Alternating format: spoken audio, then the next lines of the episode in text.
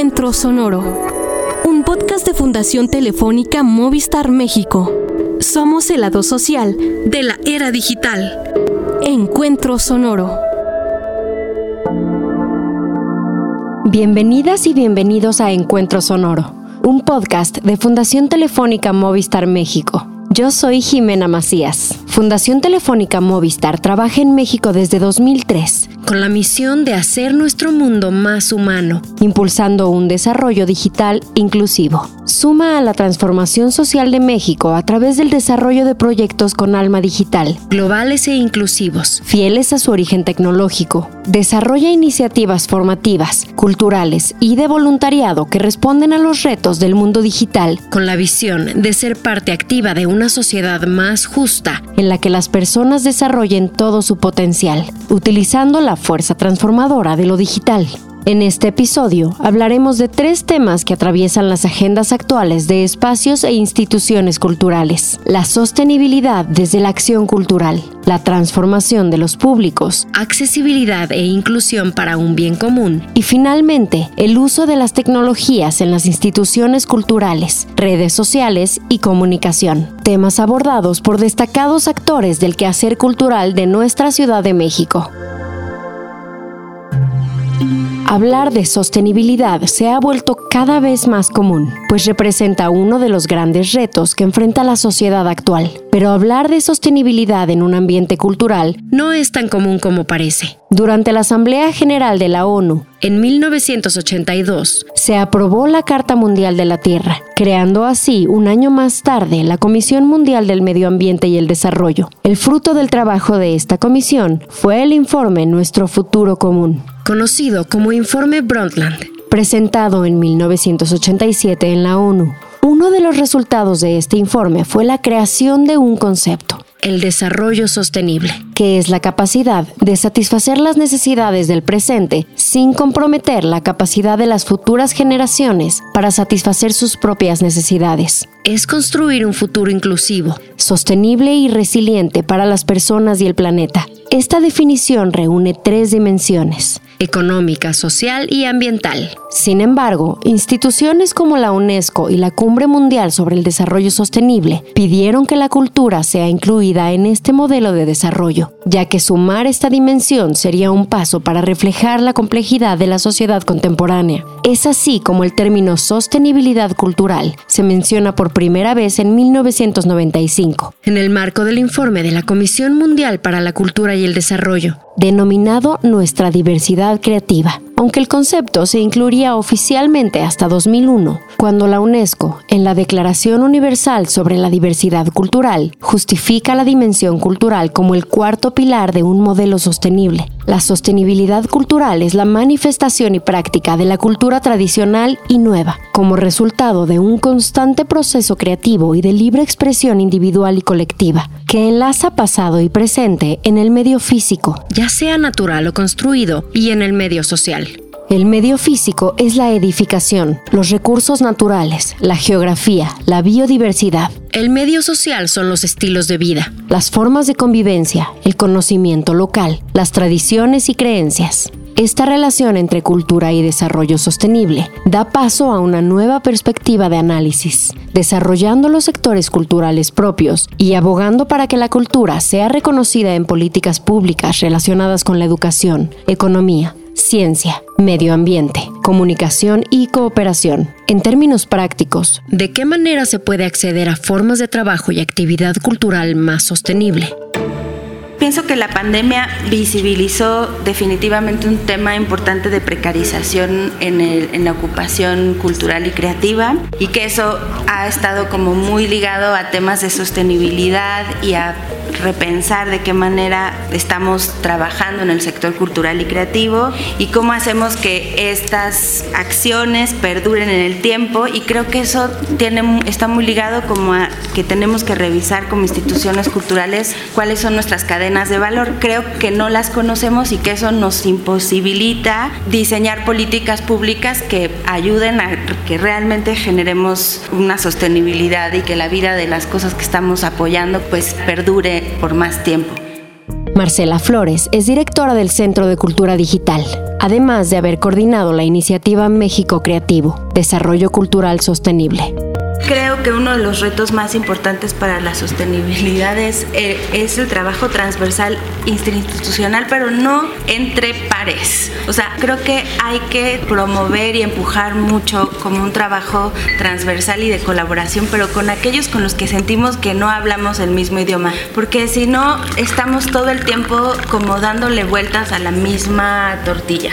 Y creo que eso como que me parece importante de resaltar. Y que eso a su vez está ligado con el tema de la diversidad y de los públicos y del acceso. Y en ese sentido creo que si no tenemos una política que esté apoyando a la diversidad y a la descentralización de la cultura, pues por supuesto que no estamos pudiendo llegar a los públicos. Sí creo que como instituciones tenemos que generar puentes para generar cercanía con las comunidades y creo que ahí lo que nos hace falta pero solo lo pongo sobre la mesa, es promover y diseñar juntas, juntes metodologías que nos permitan acercarnos a esas comunidades a las que queremos acercarnos. Creo que justo no tenemos metodologías porque no tenemos experimentación, porque dentro de la institución está muy poco valorada la experimentación, porque no es cuantificable, porque no llega a números y como por lo mismo no tenemos indicadores que nos permitan darle valor a esa experimentación, pues entonces no hay un presupuesto para ello en un un país además como el nuestro con tantas necesidades, pues es muy complicado como abrir espacios para la experimentación, pero creo que es uno de los temas que nos debería de preocupar Construir y reflexionar sobre una cultura sostenible es deber de toda una organización. Es un proceso largo que implica la participación general de todas las personas que pertenecen al equipo, tanto de empleados como directivos. Es necesario investigar sobre el funcionamiento interno de la dinámica organizacional de una institución y establecer estrategias para incidir en ciertos patrones culturales que demandan un cambio. Hay una parte que es el funcionamiento endógeno y el funcionamiento exógeno, ¿no? O sea, la institución hacia afuera y la institución hacia adentro. Y pues quiero imaginarme que tendríamos que pensar en que tendría que haber cierta permeabilidad o cierta transparencia ahí, de tal manera que la misma acción que se hace hacia afuera es la misma que se ejecuta hacia adentro, ¿no? Es decir, políticas de inclusión, políticas o temáticas de, por supuesto, de no discriminación, de respeto, Tito Rivas es artista sonoro, investigador y gestor cultural. Actualmente es director de la Fonoteca Nacional.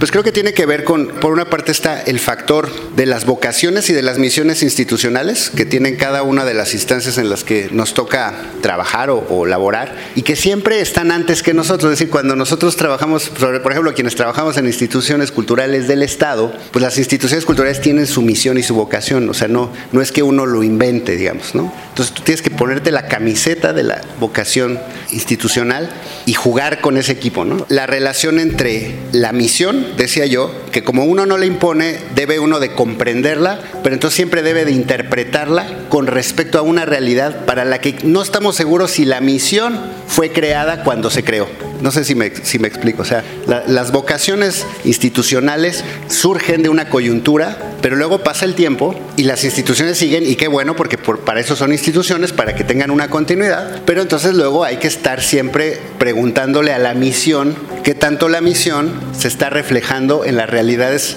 a las que debería o podría atender. La relación entre cultura y desarrollo sostenible es un puente que enlaza los ecosistemas sociales y naturales, pero además cumple un papel esencial en el desarrollo. Es un medio y un fin en sí mismo. Es un concepto asociado al crecimiento y desarrollo de una organización. Adopta principios y valores que se traducen en la búsqueda de equidad, justicia social, diversidad y libertad de expresión, fomentando el valor de las expresiones colectivas o individuales. Crear un espacio de reflexión que fomente alianzas interinstitucionales para un bien común es parte de una cultura sostenible sana, así como abogar por relaciones más diversas, accesibles e incluyentes. Para lograr un desarrollo sostenible, la cultura juega un papel esencial, ya que contribuye a la construcción de sociedades inclusivas, con educación de calidad, con un mayor bienestar social y con igualdad de género. ¿De qué otras maneras se puede construir modelos más incluyentes y equitativos? Mi nombre es Jimena Apisdorf y me dedico básicamente a temas de comunicación y cultura. Yo creo que las instituciones tendrían que estar siendo las primeras que cambian desde adentro. ¿Por qué? Por una cuestión de empatía, que creo que al final de cuentas es lo que resume todo lo que, lo que queremos hacer. Muchas veces dentro de nuestro privilegio no nos damos cuenta de los problemas que viven las otras personas y pensamos que porque los nombramos, ah, ya, con eso las personas que tienen una discapacidad les pongo una rampa y pienso que con eso soluciona la discapacidad. Cuando las personas con discapacidad son las personas que nos tendrían que estar diciendo a nosotros qué es lo que tendríamos que estar haciendo nosotros como instituciones para facilitar el acceso de ellas, porque ellas al final de cuentas son las que lo viven todos los días. Eso sucede lo mismo en cuestiones de género, en cuestiones de clase, en cuestiones raciales. Y la realidad es que pues por más que lean y por más que digan, no les va a tocar vivir muchas situaciones que son muy incómodas.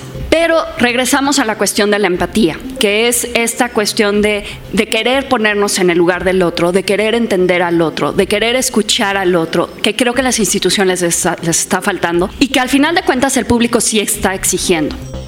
El intercambio de experiencias exitosas e innovadoras generadas desde el ámbito cultural hacia todas las personas es la base de todo proceso de participación cultural inclusivo. Y al hablar de inclusión, se habla también de accesibilidad, no solamente de los espacios, sino de todo tipo de bienes y servicios culturales, y la participación de personas con discapacidad en procesos culturales. Esto fomenta una cultura más incluyente y accesible.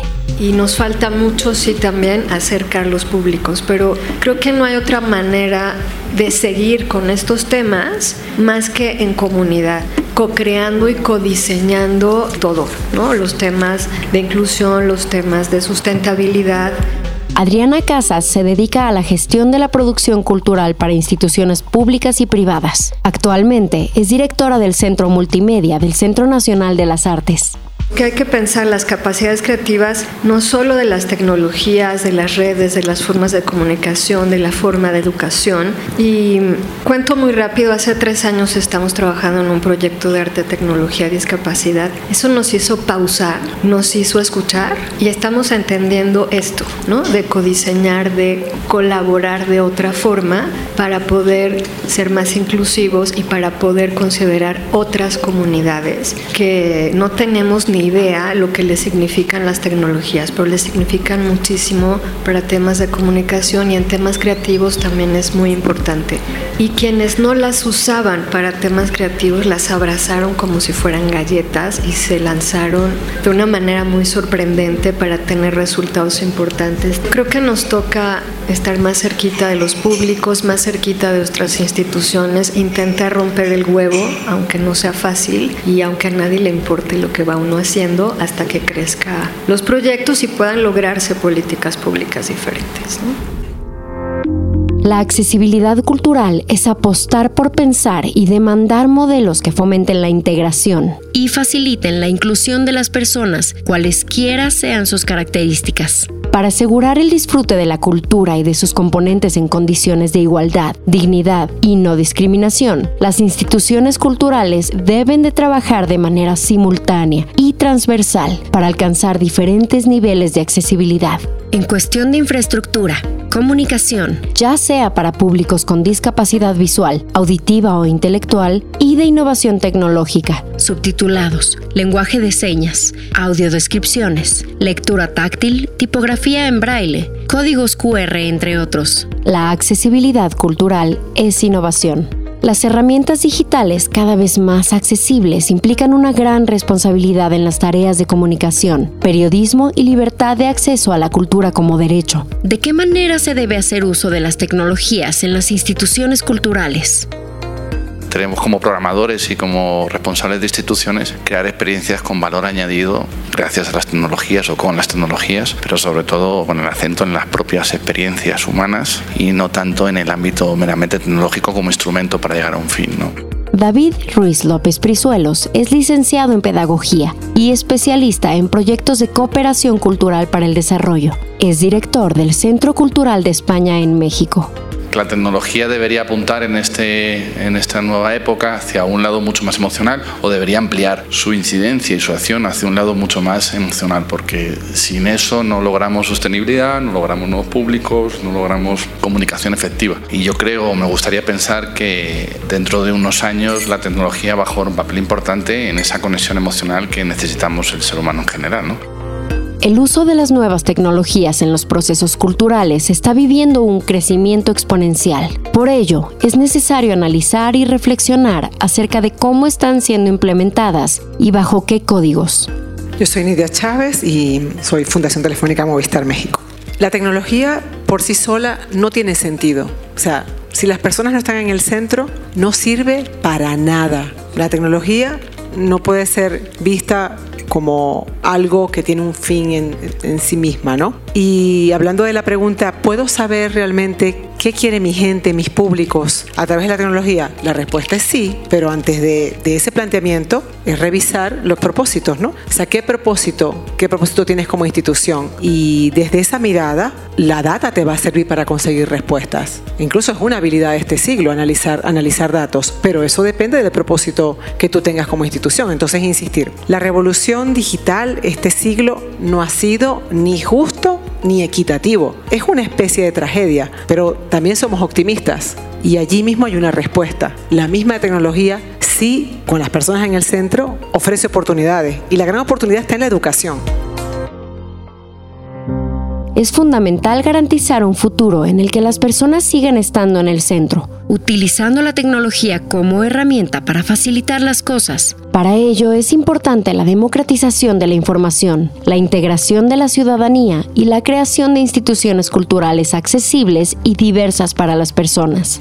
Yo soy Pablo Gonzalo, y yo soy responsable del, del, área de conocimiento y cultura digital en Fundación Telefónica en España y dirijo también el espacio Fundación Telefónica de Madrid. ¿Cuál es el rol de la educación? ¿Cuál es el rol de la cultura? ¿no? A mí me parece que la educación tiene un rol fundamental, pero yo creo que ahí en la educación hay muchísimo por hacer. Yo creo que todos podemos hacer mucho. Nosotros ponemos nuestro pequeño granito de arena, no solo en, en formar a niños y niñas en, en competencias digitales, sino también formarles y darles capacidad para tener este espíritu crítico sobre la tecnología, que es lo que les va a permitir ser ciudadanos y ciudadanas eh, digitales. ¿no? Y yo creo que ahí entra también el, el, rol de la cultura, pero la cultura es una mirada crítica sobre nosotros mismos y sobre la sociedad, y es una conexión con otros seres humanos. ¿no? Yo creo que aquí, y en el caso nuestro de la cultura digital, y a mí me parece que avanzar en esa agenda de humanismo digital, de pensar que no tenemos que trabajar por una sociedad digital, sino por una sociedad más humana en un mundo digital, que es bastante diferente, es uno de los roles importantes de la cultura. ¿no? Y yo creo que no hay que luchar contra la tecnología, lo que hay que promover es esa, en mi opinión, esa concepción de humanismo digital y de mirada crítica a la tecnología. ¿no? Se debe desarrollar una cultura digital que aborde la formación de nuevas habilidades digitales y nuevas maneras de aprender y de formarse para una nueva era. Aprovechar las capacidades digitales, innovar y emprender en un entorno de cambios, crear una misión que sea sostenible para un futuro más incluyente qué tanto las tecnologías nos están permitiendo conocernos más, qué tanto las estamos aprovechando para realmente saber cuáles son nuestros intereses propios como entornos laborales al interior de nuestros museos, al interior de nuestros centros culturales. Valeria Macías es historiadora de arte y gestora cultural con experiencia en curaduría de arte contemporáneo y diseño de exposiciones. Es directora del Museo Exteresa Arte Actual y si esas tecnologías también nos están permitiendo conocer cuáles son los intereses, si realmente nos están permitiendo escuchar a nuestros públicos, a nuestros entornos cercanos, no nada más a nuestros públicos cautivos, sino a esos entornos marginados, a esos entornos que no llegan a nuestros museos, saber si realmente a través de estas nuevas tecnologías y estos nuevos discursos que generamos en redes sociales van a acercar a otros públicos, no lo sé. Las redes sociales han sido un espacio de creación, contacto y desarrollo para las instituciones culturales. Son escaparates que funcionan para que otros públicos conozcan las propuestas y contenidos culturales de una institución. De esta manera se crea una iniciativa digital que es una suerte de hibridación y diversificación de medios a través de realidades mixtas, virtuales y físicas, y que funcionan como una vía práctica para el conocimiento de los espacios, así como la redimensión de contenidos culturales, su valor y su acceso a ellos. En una sociedad moderna, los procesos de interacción y comunicación social están mediatizados por la tecnología y en esa medida, la cultura tecnológica es un componente esencial de la misma cultura. ¿Cómo se abona desde las instituciones a generar comunicación y periodismo cultural responsable y ético?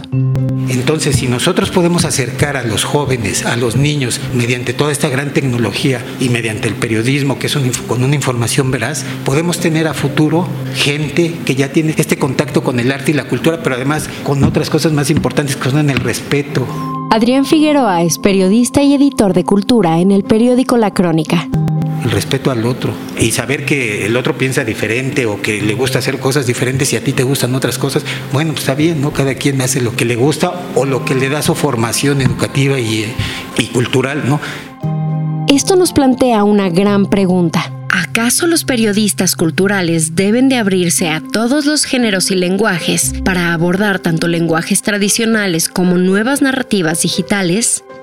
Soy Julio Aguilar, editor de Cultura y Ciencia del periódico El Universal. La gente se, se está informando, hay cosas que no van a, a, modificarse después de la pandemia con eh, la interacción que tenemos ¿no? con el público y también para nosotros es muy importante la creación de público, la formación de sentidos crítico a través de los recursos que nos dan los, los medios digitales y eh, bueno pues también estamos nosotros registrando cómo han evolucionado de una manera muy interesante para bien y para mal diferentes plataformas como las redes sociales, con todo lo que se tiene que decir de ello, y otras herramientas digitales.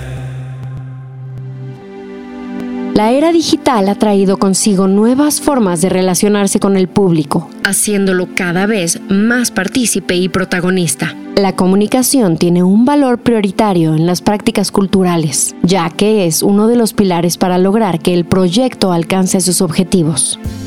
Bárbara Perea, soy asesora de Fundación Telefónica Movistar México en Conocimiento y Cultura Digital. Este, me quedo con las ideas de escucharnos, que me parece fundamental, de empatía, pero yo también me quedo con una noción de esperanza. Así como los públicos se transformaron durante la pandemia y se seguirán transformando y, y ocuparán las redes de distintas formas, que también es posible ocuparlas de manera emancipadora, incluyente y diversa.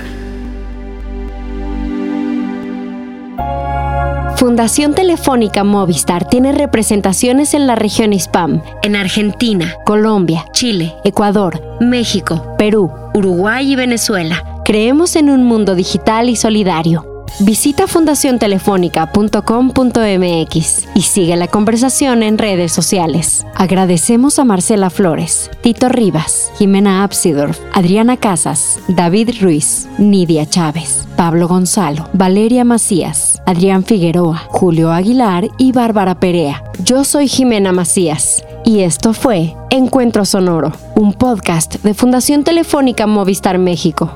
Hasta la próxima.